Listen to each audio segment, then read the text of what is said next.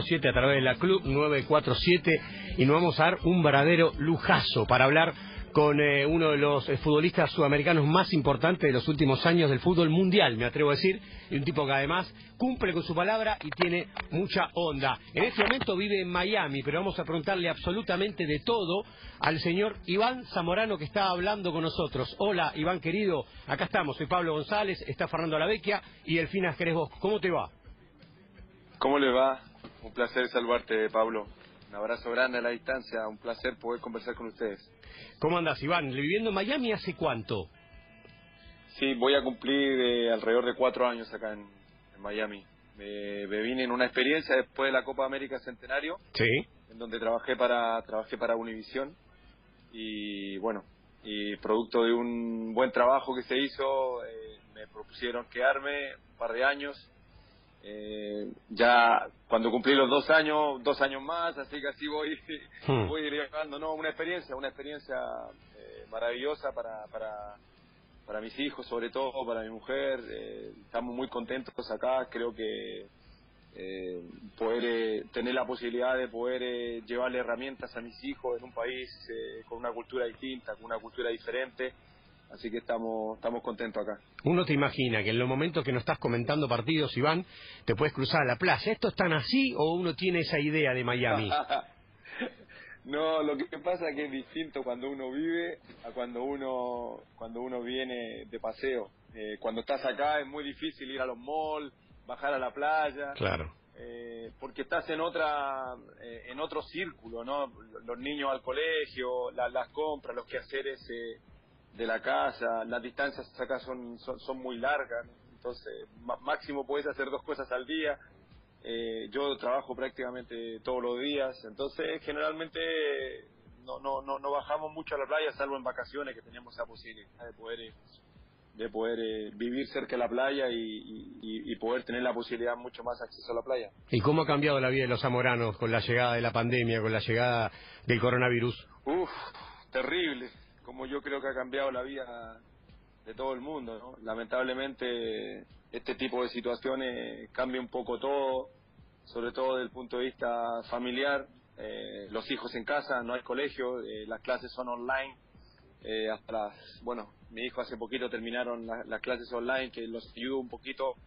Y mm, bueno, cambió mucho estar en casa, ¿no? Cambiar diversas cosas que uno hacía durante el día ya no la podemos hacer, eh, mantenernos en casa, que eso es algo que tiene que ver con, con responsabilidad también de parte de todos. Eh, eh, el tema de, del COVID-19 un poco se vino a vino a cambiar un poco todo el, el tema de, de, lo que realmente uno hacía en el día a día, así que mm. bueno, acá estamos en casa tratando de, de pasar de pasar el tiempo, estamos haciendo cosas que no, no no hacíamos muy seguido, como por ejemplo jugar mucho juegos de mesa, las cartas, el bingo, que uno no, no hacía mucho, leer también mucho, eh, ver televisión, estar pegado a los fútbol, ver partidos antiguos.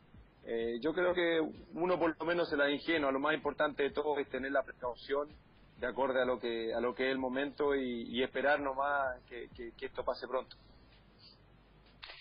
Hola Iván, soy Fernando Lavecchia, te mando un saludo a la distancia, un abrazo a la distancia.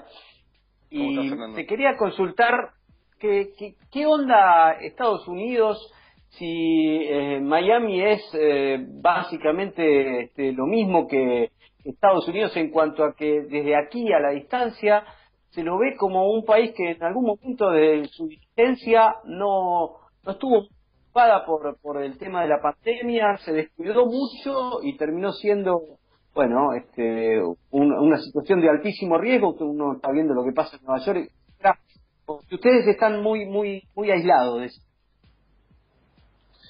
Bueno, yo creo que si bien es cierto, eh, la mayor, eh, los mayores contagios del mundo están acá en Estados Unidos. Eh, no sé si ayer habían 430 mil casos acá en Estados Unidos. A ver si lo perdimos por ahí un poquito, Iván. Vamos a ver si lo, lo recordamos. Lo tenemos a, Iván Zamorano charlando con nosotros. Está en, Miami y es una de las eh, comunicaciones telefónicas que tenemos en, el día. Sí, qué lindo estar en Miami, ¿no? ¿Estarías en la playa vos, Delfín, ahora? Yo le quiero preguntar. No se puede ir a la playa. Eso le quiero preguntar ahora. Cuando cuando retome, ¿cómo es vivir en Miami? Porque si fuese ponerle por mí, Fer, yo me voy a vivir a Miami. Yo digo, ¿qué hacemos en Miami? ¿De qué se vive en Miami? Eso es lo que le quiero eh, preguntar. Bueno, hay, mucho para trabajar en Miami. Él, él comenta para Univision, comenta eh, partido de fútbol para una bueno, importante y problema económico no debe tener. Pero bueno, está bueno también el día a día, ¿no? En Miami. Claro, sí, sí, sí, está bueno eso preguntarle a él que está ahí. Bueno, a ver si se engancha de nuevo. Está bien la pregunta que hacía Fer, porque claro, está, está complicado el tema de Estados Unidos, pero eh, eh, el centro, el epicentro es en Nueva York. Eh, él está en Miami, así que vamos a seguir charlando en instantes, pero la verdad que es difícil imaginar la vida de cada uno de nosotros con un lugar con playa, ¿no, Delfi? Sí, sí, o qué sé yo, no sé, pienso en Mar del Plata. ahí está Fernando, ahí está Fernando, muy bien Fernando. Claro, ahí, se enganchó, se enganchó. Hoy está gruñendo, tengo mucho miedo a las cosas que diga, porque está como sin filtro. Me encantaría, me encantaría vivir en una... Es más, me encantaría vivir por lo menos en Montevideo. Está bien. Sí, lo dijiste el otro día eso, que te gustaría estar ahí en Uruguay. Sí. La otra vez, la otra vez escuché a alguien que decía algo que es muy cierto. Nosotros vivimos de espalda al río. En Montevideo se vive de cara al río. o sea, como que están disfrutándolo del río. Nosotros, ah, ah, no sé, por ahí está cambiando un poquito esa cultura, pero ellos, ellos que están, además tienen, tienen playa para disfrutarla, ¿no? En Montevideo, este, eh, eh, está el acceso permanente, la costanera, todo. Nosotros no, no, tenemos eso. Hablando de río, estoy viendo la, la, la, pantalla de TN en este momento. Eh, Dice, bajante, eh, bajante histórica en el río Paraná. Y ves imágenes que no lo puedes creer. Qué loco todo el cambio que está viendo en todo el mundo, ¿no? Sí, sí, sí. Es este es una, una situación bastante particular. Eh, estamos tratando de recobrar la, la, telefónica con el señor Iván Zamorano, eh, uno de los futbolistas más importantes de la historia de Chile, uno de los delanteros, Fer, ayúdame si quieres a repasar la data, más importante del fútbol sudamericano de los últimos años, me animo a decir también del fútbol mundial, porque el tipo ha jugado en el Sevilla, pero la rompió toda jugando, por ejemplo, nada más y nada menos que en el Real Madrid. Real Madrid, Inter, eh, selección de Chile tantos años, formó una dupla impresionante con Marcelo Salas, el Sasa, que, durante años pusieron a Chile este, en, mundiales y en las mejores este, posiciones en las eliminatorias sudamericanas, un delantero eh, guapo, con cabezazo, con, con, tiro de media distancia, con anticipo, este, con remate derecha, remate, no, la verdad, un delantero de elite mundial, la verdad. Lo mejor que hacía, quizás para mí, era esto de eh, suspenderse en el aire a la hora de meter un, cabezazo, un cabeceador, como pocos en el mundo, Fer.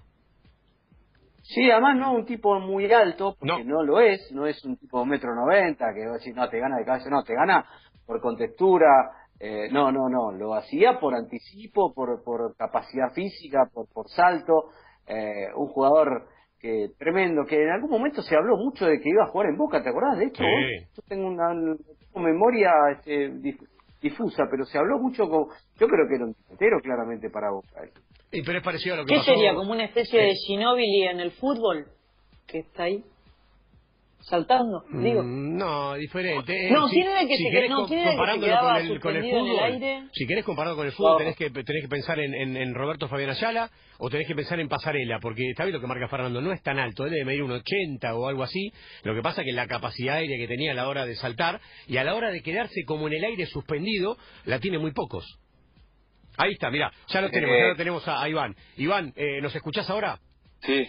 Sí, ahora sí, ahora sí los escucho bien. Se nos cortó un poquito. Estábamos hablando de, tu capacidad aérea, de, de, ese salto que tenías tan particular. Y, no hace mucho se repitió un sin cassette que hicimos alguna vez en tu complejo en, en, Chile. Y vos contabas que si vos tenías que emparentarte con alguien, te emparentabas con Roberto Fabián Ayala o con Pasarela, que eran esos tipos que, sin ser tan altos, saltaban y quedaban en el aire suspendidos.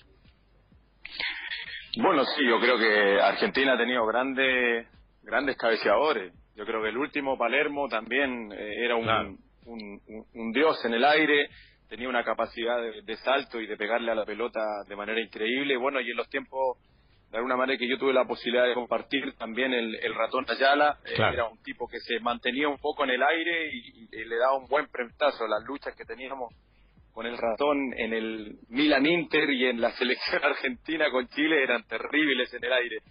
Y después, más antiguo, yo creo que Pasarela también era uno de los que tenía un frentazo eh, eh, terrible y le pegaba muy bien, se quedaba un poquito en el aire también para, para meter un, buen cabezazo. Perdón, pero vos decís esa lucha que teníamos en Milan Inter con, por ejemplo, Roberto Fabián Ayala, cuando jugabas con la 1 más 8 para el Inter y, Roberto Fabián Ayala jugaba para el Milan. Pero contarle a la gente que vos, por ejemplo, eh, convivías en el mismo, mismo condominio, el mismo edificio, o sea, te podías cruzar con Ayala en el ascensor y no era el único vecino famoso futbolista que había ahí, ¿o no? No, convivíamos en, en, una zona de un minuto, estaban todos los edificios del Milan, los, edificios nuestros, compartíamos mucho ahí, bueno, en el mismo edificio mío vivía Ronaldo, el Cholo Simeone, hmm. Moriero, eh, King, eh, eh, el ratón Ayala vivía en el edificio al lado, o sea, yo creo que compartíamos todos, después nos, nos comíamos, terminaba el partido que nos habíamos matado, y después en la noche estábamos comiendo asado todos juntos, así que es indudable que yo tuve la posibilidad de compartir mucho con los argentinos de, del Milan por Zanetti, ¿no? Por Zanetti, porque Zanetti eh, hacíamos generalmente siempre comidas en las casas y bueno, a mí me integraba perfectamente al grupo del Zanetti, el Catón Ayala, Gulli Di Pietro, todo el, eh, clan eh, argentino que me llevaba muy bien con todos, así que nos matábamos en la cancha, pero después compartíamos ahí comiendo un asadito. Qué bueno. Iván, recién decía Pablo la, 1 más 8 y pasó, pasó de largo. Contá un poco cómo es eso de haber jugado con una camiseta que era 1 hmm. más 8 y por qué. Bueno, yo el, el, año que yo llego al Inter eh, eh, es un año muy, muy exitoso para mí y al segundo año llega Ronaldo eh, que viene eh, de jugar en el Barcelona, entonces venía el, fenómeno, pero como llega un poco tarde eh, a, a, la concentración, ya, ya las, las camisetas ya estaban dadas y jugué, jugué cuando ese primer año de Ronaldo jugó con el 10 y yo jugué con el 9. Hmm. Después vino, después vino lo del Mundial del 98, no sé si se recuerda que, Ronaldo termina muy mal ese Mundial, sí, claro. mentalmente, después de la final. una final, así es, después de la final y bueno, y en una conversación que tuve con, eh, con Sandro Mazzola, que en ese momento era el manager del club, me dice que, que, me parecía que, que, le volviéramos el 9 a Ronaldo, así le hacemos un favor solidario para que recupere la sonrisa y que vuelva con más, motivado. Y yo le dije que no tenía ningún problema, pero sí que si, si, si se da la posibilidad de poder, eh, de poder sumar número.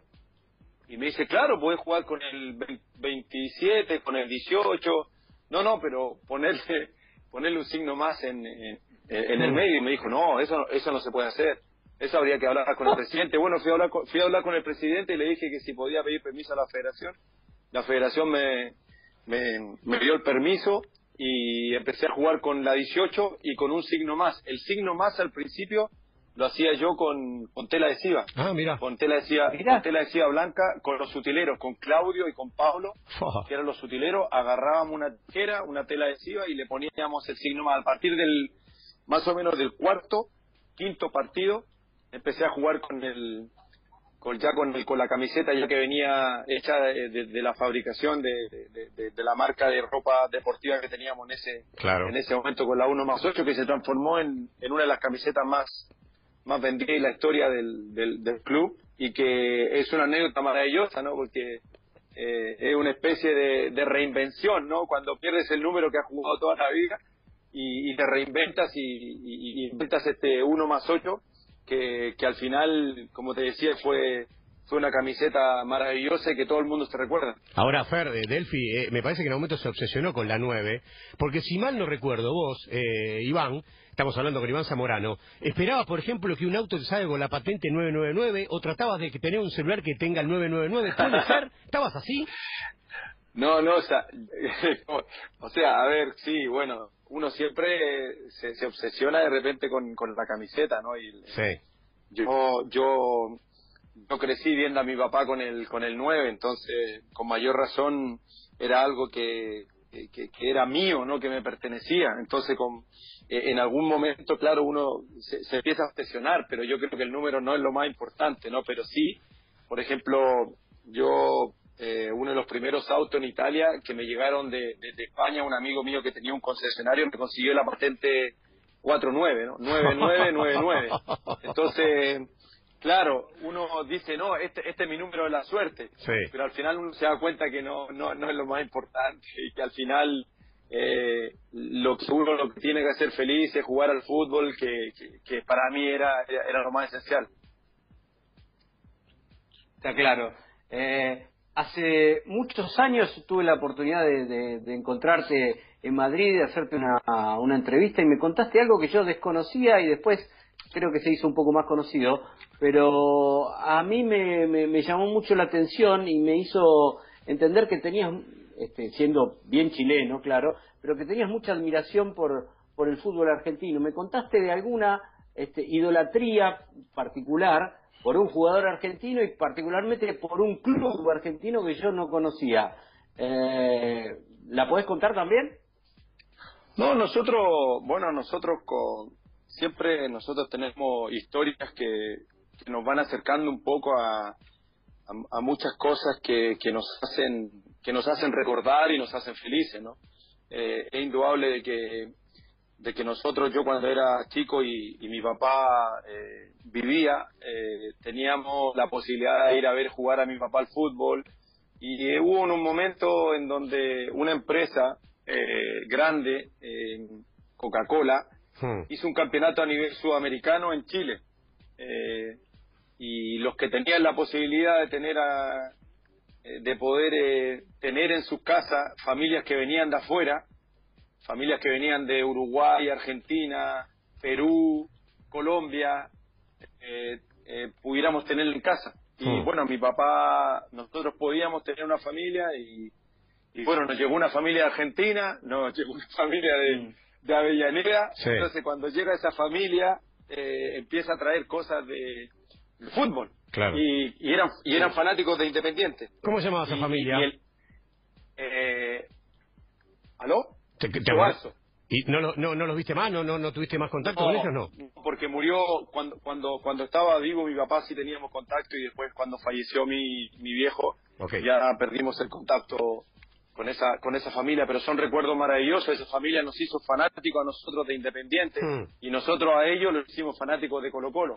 Entonces, claro, y aparte, en esa época ustedes imaginaban que, que era el mejor Independiente de todos los tiempos, ganaba las Copas Libertadores, claro. Eh, eh, estaba Marangoni, Percudiani, Bocini, Isla, eh, y habían un montón de, de jugadores que, que, realmente a nosotros nos llamaban mucho la atención y bueno, y ahí comenzamos a, seguir a Independiente, a ser simpatizante a la distancia de, de, Independiente y me quedó esa sensación, ¿no? Eh, esa admiración de repente que uno tiene un jugador como Mochini, que después tuve la suerte de encontrarme en un, en un restaurante, tengo su camiseta, me regaló su camiseta, entonces comienzan esa comienzan esa pequeña historia de vida que lo van haciendo uno eh, eh aficionado por, un club de, otro país. Por eso eh, me empezó a preocupar también el fútbol argentino. Después, bueno, después me casé con una argentina fanática de Boca, entonces ahí viene Boca.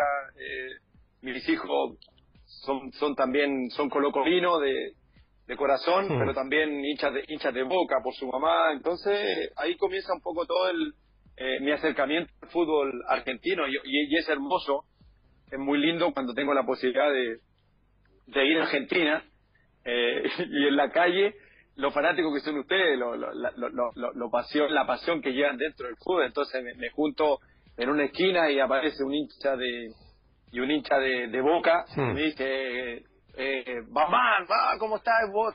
Al, al primer partido, al primer partido en Boca vos sos ídolo, te hubiera sido ídolo, tu forma de jugar. Y, bueno, y cerca de él hay un hincha de River y le dice, ¿qué, qué boca, estás loco si hubiera jugado con el, con el matador en River? Con el matador en River hubiera sido la, la, la, dupla Sasa en River, hubiera sido... Y después aparece otro independiente, no, si eres hincha independiente, jugaría independiente en el rojo. Entonces comienza, comienza este debate en la calle que a mí me encanta y que lo disfruto de verdad muy mucho. Iván, ¿cómo andás, Delfina? Te habla la, la mujer eh, del grupete. Em, ¿Cómo estás, Delfina? bueno, ahora que estabas... Muy bien. Ahora que estamos hablando, va, que estabas hablando, se me dispararon varias preguntas, pero eh, una que te quería preguntar era, eh, de los lugares a donde viviste, ¿cuál es el que más te gustó? Que dijiste, este lugar es espectacular y es altamente recomendable. Uf, qué difícil pregunta. Pero pero ¿sabes qué? Tuve la, la posibilidad eh, entre comillas, creo yo, de jugar eh, para mí en, la, una de las tres ciudades más lindas del mundo.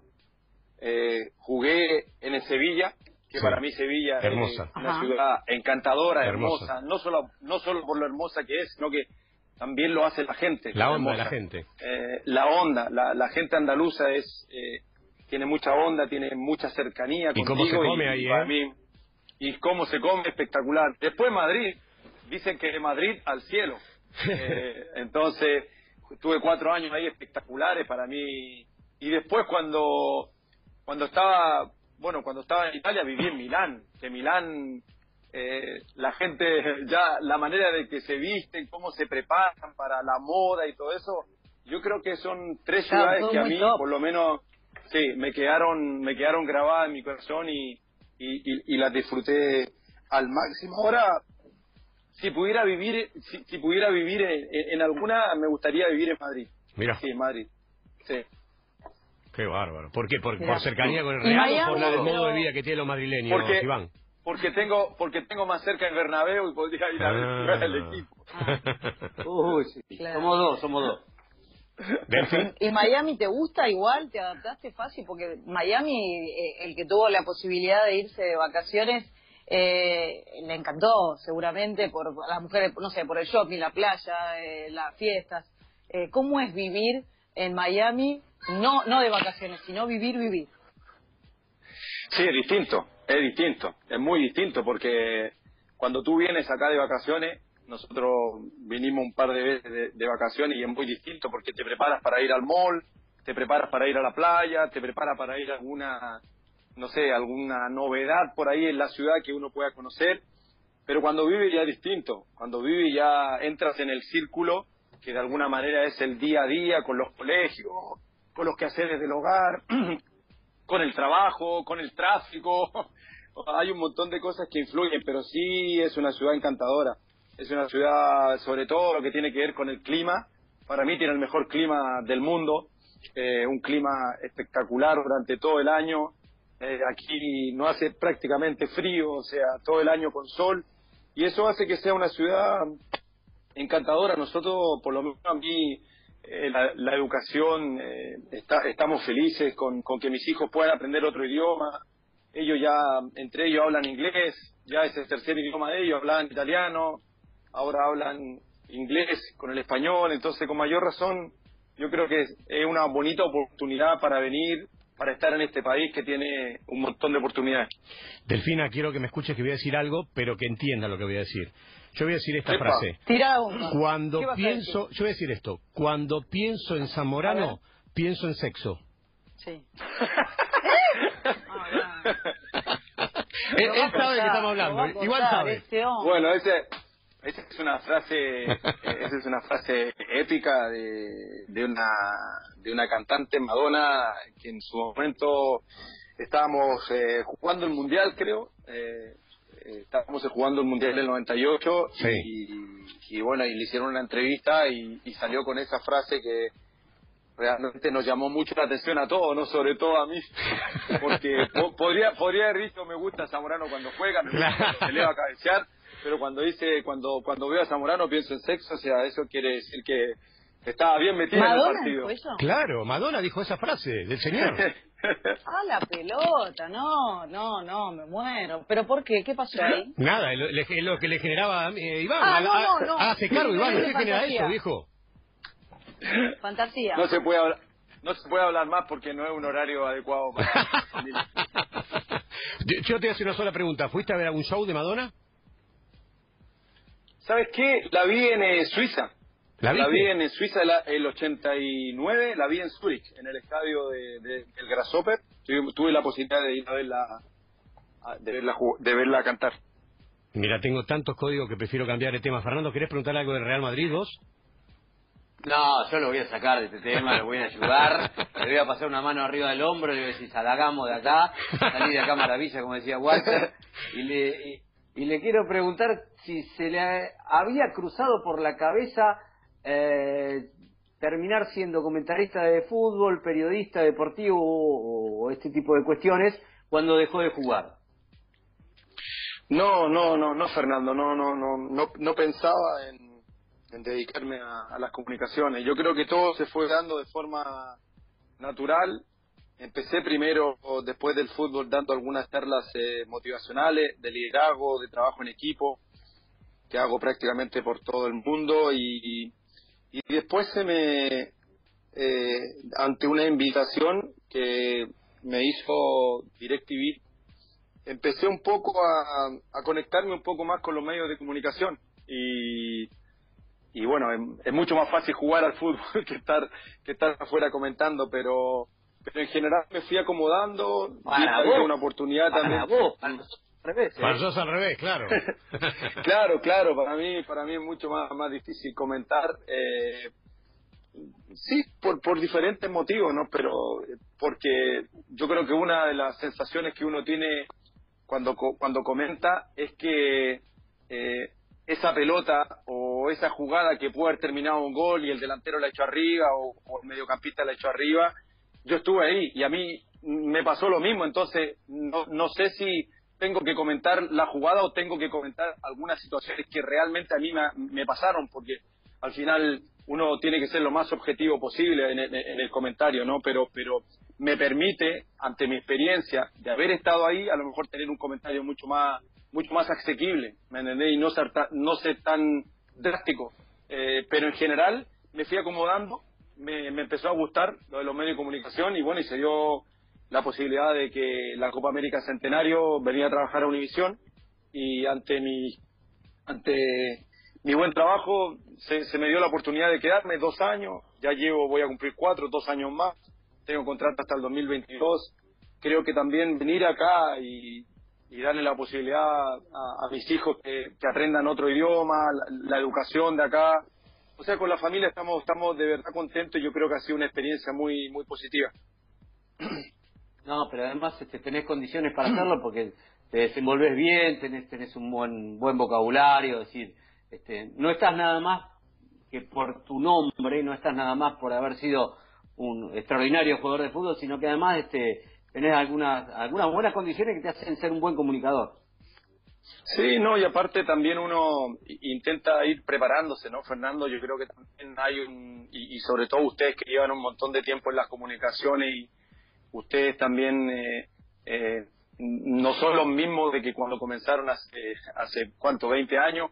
Eh, son son distintos, van mejorando, se van proyectando, van intentando mejorar, porque existe también ese respeto a la, a la audiencia de poder transmitir lo que lo que uno está sintiendo a través de, de, un buen comentario, a través de, una buena frase, a través de, una buena salida. Entonces, con mayor razón, yo creo que la preparación en este caso es fundamental. Aparte tengo, tengo compañeros que llevan un montón de tiempo trabajando en el periodismo y yo creo que para mí también ha sido, ha sido importante poder acercarme a ellos, poder aprender de cada uno. Estamos hablando con el gran Iván eh, Zamorano eh, desde, Miami. Él está viviendo en Miami con, su familia, eso nos está contando. Y, ayer, cuando tratamos de, arreglar un poco la nota, me decía: Yo a la mañana trato de, estudiar un poco con mis hijos, de manera virtual, como se puede ahora, pero trato de estudiar con, mis hijos. Y me acuerdo que, que Iván Zamorano, cuando era pequeño en su casa, lo que hacía era, por ejemplo, saltar para tratar de pegarle a una lámpara, era, eh, o a una mampara, que era lo que le pegas para, para saber cómo se cabeceaba bien, Iván. Era una flor. una, flor. de, sí, de, era de plástico, una flor de plástico muy, que medía alrededor de 30 centímetros y mi mamá la colgaba en una lámpara. Era una flor preciosa, pero era de plástico. Sí. Entonces la colgaba en una lámpara, entonces yo desde chiquitito eh, me quedaba horas y horas intentando pegarle la, a, esa, a esa planta, a esa flor artificial y, y hasta que en, en un momento le pegué y me sentí feliz. Entonces al otro día, al otro día cuando, cuando llegué al colegio lo único que quería era volver a, pegarle y cuando llegué ya no le pegaba. Y bueno, y resulta que cada vez que le pegaba mi, mi mamá me iba subiendo la, me iba subiendo la flor. Eso me permitía poder superarme eh, en, el cabezazo. Yo creo que aprendí mucho de ahí y después, por supuesto, son cosas innatas. Uno, uno tiene algo que, que lo trae desde, desde la cuna, ¿no? Yo me di cuenta que tenía esa virtud de, de, quedar un poquito más, de un segundo más en el aire y, eso lo hizo una fortaleza.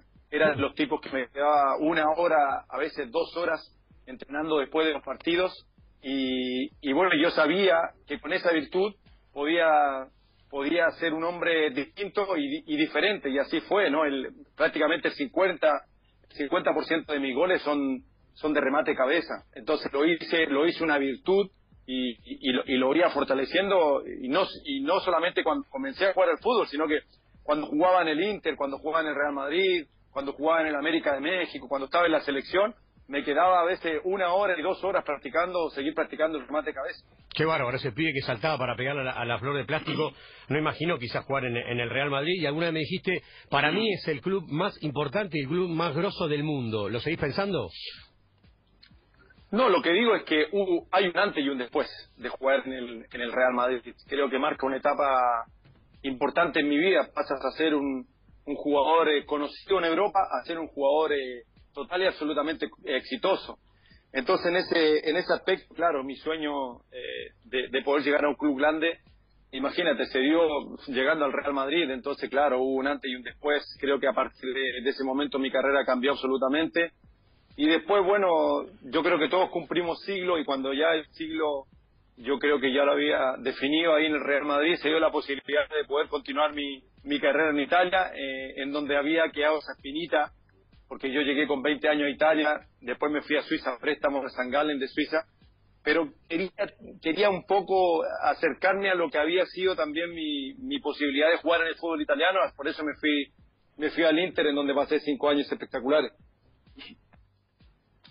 Iván, eh, me imagino que no debe haber sido para vos fácil cuando jugabas en el Inter, este, el delantero centro del Inter, que te llevaran a Ronaldo, ¿no? Hmm. Porque en un, momento, eso pasa en, muchos equipos, pero vos tenías tu nombre, tenías tu, tu, historia, tu trayectoria, tu, tu, personalidad, y te llevan a Ronaldo, te llevan a Ronaldo, ¿no? Pero, eh, bueno, además de todos los problemas físicos que tuvo Ronaldo, que, que lo hicieron este, no jugar tanto en Inter, este, tengo entendido que la relación entre ustedes no era para nada mala, este, y pese a estar compitiendo por un, por un, por un lugar. Eh, ¿qué, ¿Qué onda tiene Ronaldo que en general es un tipo tan querido por sus compañeros? No, es, eh, es extraordinario como compañero. Para mí, para mí es un niño eh, en un cuerpo de adulto jugando al fútbol. Creo que nos, nos deleitaba mucho con su alegría, con su forma de jugar. Si bien es cierto, para mí en los partidos era un fenómeno, pero si lo ven o si lo hubieran visto en los entrenamientos era una cosa es una cosa una cosa maravillosa, una bestia humana. Y después, eh, y después en el día a día, en la, en el trato, bueno, nosotros en ese, en ese año eh, eh, teníamos prácticamente un vestuario que, que lo componían los sudamericanos. Y, y estaba, estaba Zanetti, estaba el Choro Simeón, estaba Celías, estaba Ronaldo, estaba, estaba yo, Iván Ramiro Córdoba, o sea, los sudamericanos en sí, en el vestuario era un, era un grupo fuerte y lo que más caracterizaba a ese grupo sudamericano era la alegría. La alegría por un lado de los brasileños, eh, la pasión, el, los huevos de, de, los argentinos con el Cholo Simeone, con, y, y, así sucesivamente íbamos sumando fortaleza. Entonces, por eso e, ese grupo fue tan, eh, tan compacto de poder ganar cosas importantes y, al final Ronaldo como, como compañero era, era extraordinario. Hasta el día de hoy yo tengo una relación fantástica con él. Creo que eh, pocas veces un jugador también hace lo que hizo Ronaldo, por ejemplo, cuando yo me despedí del fútbol en, en Santiago de Chile. Eh, Ronaldo jugó el día anterior a mi partido de despedida. Mirá. Y él tomó, y él tomó un avión eh, esa noche, al otro día llegó prácticamente dos horas antes del partido o sea, yo creo que esa, esas cosas uno las valora, yo por lo menos yo las valoro mucho y, y, Ronaldo es uno de esos, es un tipo querido, es un tipo que a lo largo del tiempo no solamente ha sido el número uno en la cancha, porque para mí ha sido el mejor centro delantero de la historia del fútbol, Seguramente. sino que también eh, lo traspasa con su alegría, con su forma de ser. Qué bueno que lo diga Fer, que, que, Iván Zamorano diga, siendo nueve, que Ronaldo, que, que fuese un compañero, haya sido el mejor centro delantero de la historia del fútbol mundial gran respuesta, porque además Iván fue un delantero de carajo. Y este pero pero sabiendo que Ronaldo estaba en otra dimensión. Y me imagino que provocaría mucha empatía también la, la situación de las lesiones. Yo no sé si vos estabas presente en, todos los partidos en los que se terminó lesionando la rodilla y, y bueno me imagino lo que generaba eso no sí sí sí sí generaba generaba mucha ansiedad en todos los, compañeros. Creo que el momento que se lesiona de mayor gravedad frente a la Lazio en, en en Roma. Claro.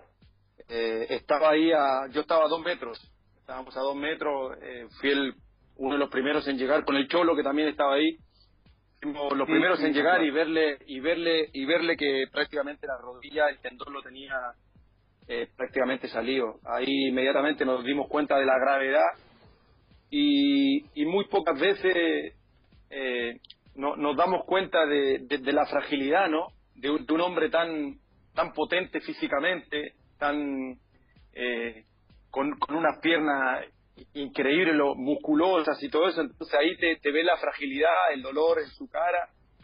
Yo por lo menos en ese momento pensé que iba a ser muy difícil su vuelta.